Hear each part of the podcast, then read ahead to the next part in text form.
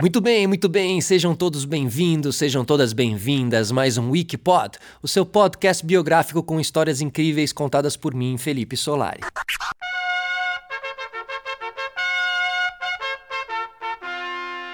Todo rei merece ser anunciado com grandeza, e o Wikipod orgulhosamente apresenta a história do rei de Mônaco da Fórmula 1. Ele, o único, o ídolo, o melhor piloto de todos os tempos, aquele cara que fazia a gente chorar de emoção, o nosso eterno Ayrton Senna.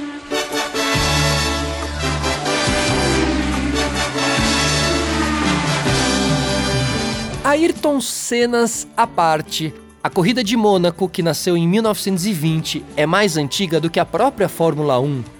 Daí a sua magnitude e glamour de ser a prova mais importante do calendário, além de ser em um cenário maravilhoso e também um circuito de rua, né? Que torna tudo mais interessante visualmente, porque o circuito é muito mais rico nas informações visuais do que um circuito normal e também nas suas curvas, né? Que são curvas muito mais acentuadas, porque não é um lugar feito para carros de Fórmula 1. Então, enfim, você tem uma emoção, você tem o um túnel, aquela famosa imagem do túnel. Enfim, Mônaco é uma corrida muito especial para quem é apaixonado por Fórmula 1 e mesmo para quem não é.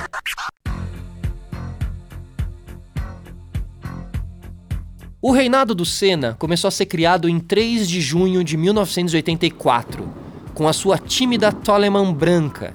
Em um dia de muita chuva, a prova teve que ser atrasada e para a Fórmula 1, atrasos nunca são bem-vindos. Na largada, Senna começa a ganhar várias posições e completa a volta na nona posição. Mas na 14 quarta volta, quando Senna ultrapassa René Arnoux, ele assume totalmente a atenção das câmeras de TV.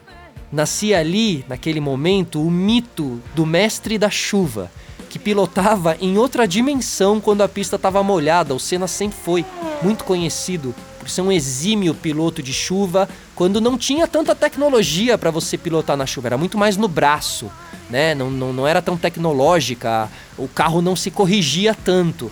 E o Senna, vindo das suas histórias aqui, né, em São Paulo, Brasil, os, os karts, né, o Senna sempre foi piloto de braço mesmo, de mexer em motor, enfim, o Senna é roots, é raiz, é piloto raiz mesmo. E ele segurava o, o carro no braço na hora da chuva. Voltando para a corrida aqui, agora na sua frente apenas Prost. A diferença de 35 segundos para Prost foi caindo vertiginosamente a cada volta magistral de Senna, né? A Fórmula 1 é isso. A cada volta você vai tirando um pouquinho daquela diferença. Era nítido que daquela maneira o Senna ia acabar ultrapassando o Prost e vencer a prova. Mas o Senna era um novato, brasileiro e de uma equipe pequena diante do francês Prost e toda a sua competente e potente McLaren, que venceu as quatro primeiras provas. E o circo da Fórmula 1 também é conhecido por sua política de privilégios. Então, aceitar essa vitória do Davi Senna contra o gigante Golias McLaren seria muito difícil. E deu no que deu. Na volta 31 veio o golpe da política contra a genialidade de Senna. Ele estava só a 7 segundos do Prost quando o francês Jack X, diretor da prova, encerrou a corrida, alegando falta de condições para os pilotos continuarem a disputa. Uhum, sei. Prost. Passando o Prost e fazendo sinais de novo para o box. Passou Ayrton 7 segundos, ponto 53. Agora sim, Galvão, bandeira quadriculada, nova decisão da direção de prova. Passamos da metade da prova. Vai ser dada a bandeirada para a próxima. Ele lentamente vai parando. Não, o Ayrton passou direto. Bom, o Ayrton cruzou a bandeirada, o Prost não. O Ayrton passou porque o Prost parou antes da bandeira, o Ayrton passou por fora. Ergue o braço esquerdo, Ayrton Senna em Mônaco, na mais tradicional de todas as provas da Fórmula 1. Tudo isso ainda vai gerar confusão, ainda vai gerar discussão, ainda vai gerar reclamação. Foi ali que começou a treta entre Alan Prost e Ayrton Senna, né? E essa treta que para quem assistiu os documentários do Senna, se você não assistiu, assiste, são ótimos. As imagens de bastidor são incríveis e mostra como o Senna tinha muita personalidade, mas durante muito tempo como essa personalidade foi usada para degladiar contra esse grande sistema que era a Fórmula 1, assim, enfim, em alguns esportes, às vezes a gente tem esses esportistas vencedores que também são grandes guerreiros ali, são grandes mártires da, da luta contra a politicagem, né? No futebol a gente tem muito isso também. A FIFA e a FIA, que é a do automobilismo, caminham muito parecidas nas suas políticas nesse sentido. Mas aí, um ano depois, na temporada de 1985, veio a primeira pole com a sua Lotus preta. Largar na frente em Mônaco faz toda a diferença, principalmente por essas curvas fechadas, você não tem tantos pontos de ultrapassagem. Na corrida, o Senna consegue largar bem, abre uma boa vantagem para Michele Alboreto e a sua Ferrari. Tava tudo lindo, sob controle, até que na 13 terceira volta o motor do Senna quebra e ele abandona a prova. Em 84, um segundo lugar. Em 85, pole, liderança e o motor quebra. 86, mais uma boa oportunidade para o Senna ganhar finalmente Mônaco. Ele vai e faz uma grande corrida, mas termina em terceiro lugar. Bom, as expectativas ficam para o ano seguinte. 1987 tinha que ser a primeira vitória do Senna em Mônaco. E para o Senna, meu amigo, missão dada é missão cumprida. 87, ele pega a Lotus amarela, assume a liderança, consegue ficar na ponta nas 49 voltas restantes, cruza a linha de chegada com 33 segundos de vantagem para Nelson Piquet, dobradinha brasileira em Mônaco e o cara era abusado, deu um banho de champanhe no Príncipe Renier. Aí Senna agora é puxar para direita e trazer na moral. Ele já começa a comemorar antes, já começa a erguer o braço Ayrton Senna. É o Brasil chegando pela primeira vez ganhando em Monte Carlo. Ayrton Senna, vibração da Lotus, o Brasil inteiro vibra.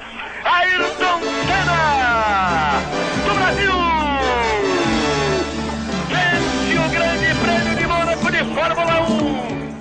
Mas em 89, ano seguinte, ele chega como em Mônaco? Chega bem, né? Lançou a braba, né? O cara chegou ali campeão mundial de Fórmula 1 e chega lá para se redimir, para fazer a redenção do ano anterior, né? Pô, fui campeão, mas não ganhei Mônaco, então 89 deixa comigo. Ele faz a pole diante de Prost, seu companheiro de McLaren, e na corrida não deu outra. O Senna vence com 52 segundos de vantagem para Prost, mesmo perdendo a primeira e a segunda marcha na parte final do GP, e essas perdidas de marcha acompanharam a carreira do Senna e ele sempre se saiu muito bem, mais uma vez falando no braço ali, né? Aqui em Interlagos também, ele termina a prova com cãibra que ele não conseguia nem levantar o troféu com a cãibra que ele tinha. Carro parado ali no Capelli, num momento perigoso, na hora de cena passar. Ele já sinaliza, faz sinais, ergue o braço direito, ergue o esquerdo, cerra os punhos. Aí vem Senna, na ponta dos dedos vem trazendo Senna para sua segunda vitória em Monte Carlo. Ayrton Senna do Brasil! 1990, o Senna cada vez mais forte na Fórmula 1, ele chega no GP de Mônaco como grande favorito, faz a quarta pole position no Principado, a terceira consecutiva.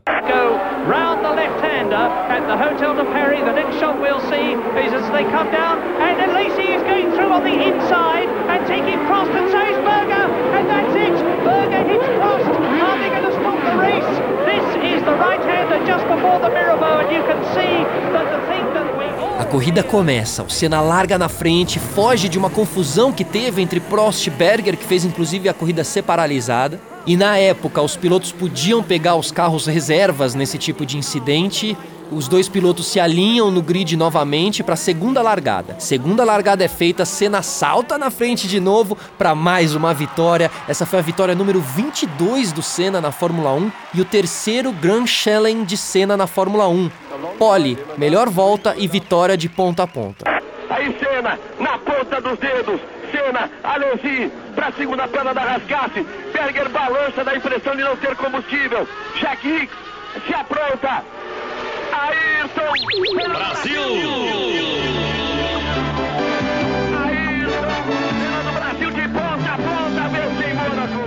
Surreal, né? O Senna já tinha três vitórias.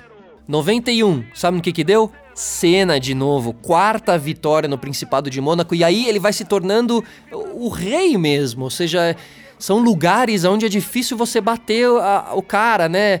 Difícil de você bater ali a pessoa, o seu concorrente. Mesmo no tênis também tem muito isso, quando joga no cyber, quando joga na grama, quando joga. Tem os especialistas. E o Senna era especialista em Mônaco. Mas esse GP de 91 cai no domingo, dia das mães. E aí o Senna queria né, presentear sua mãe, a dona Neide, com a vitória número 30 na Fórmula 1. Na largada, o Senna salta na frente, mais uma grande corrida, toma ali um susto, porque tem um fiscal que atravessa a pista na frente dele, ele quase atropela, enfim, foi a grande emoção do, de, desse GP. E de forma magistral, ele domina o GP inteiro, vence mais uma vez, quarta vitória no GP de Mônaco.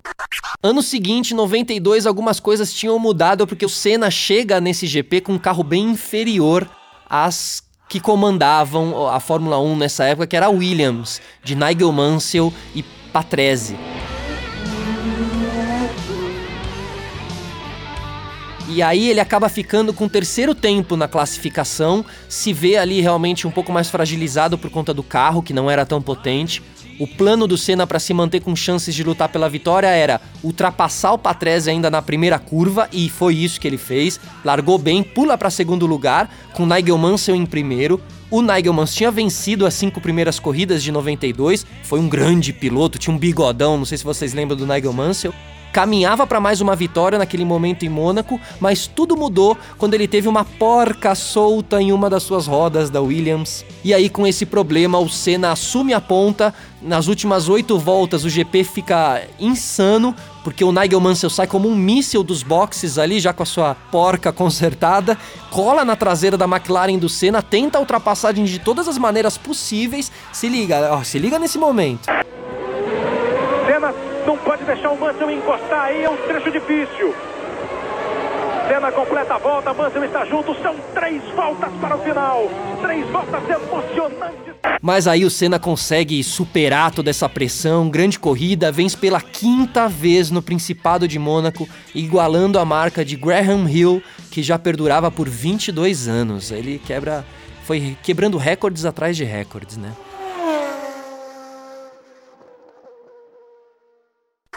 Mas o Senna não se contentava só em igualar recordes, ele queria ultrapassar o recorde.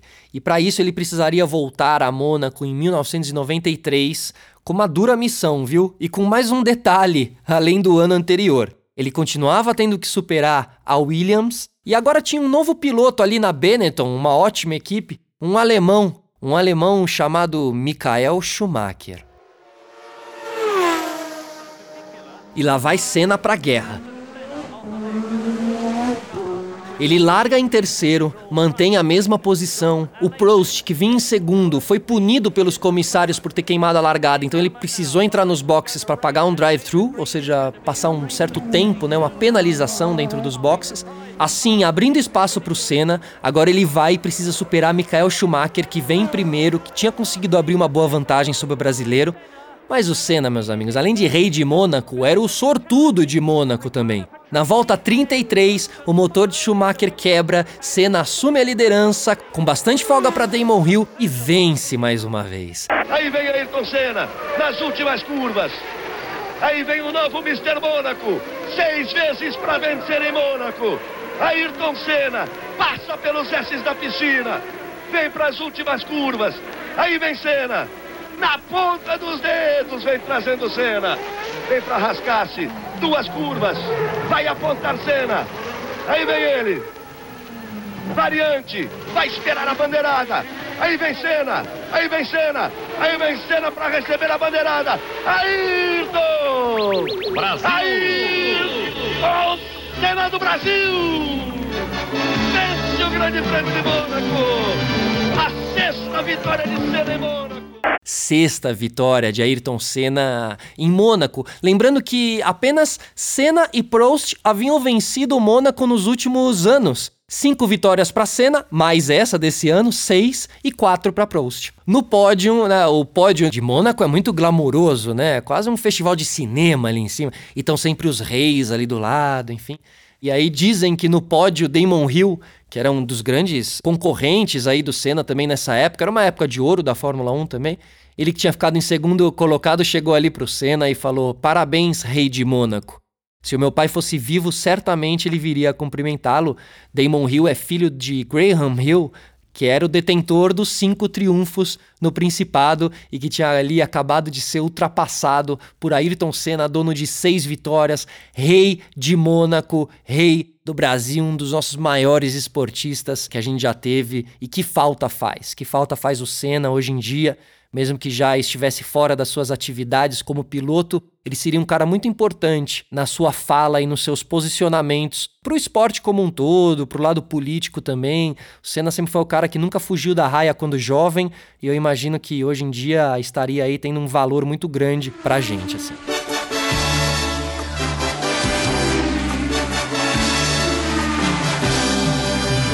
Rapaziada, espero que vocês tenham gostado. Esse foi um recorte da vida do Senna. A gente resolveu contar mesmo da história dele em Mônaco. Esse homem maravilhoso. Que homem! Eu sou Felipe Solari e esse foi o Wikipod com a história do grande rei de Mônaco, Ayrton Senna, direto da Pod 360 para vocês. Até uma próxima. Tchau.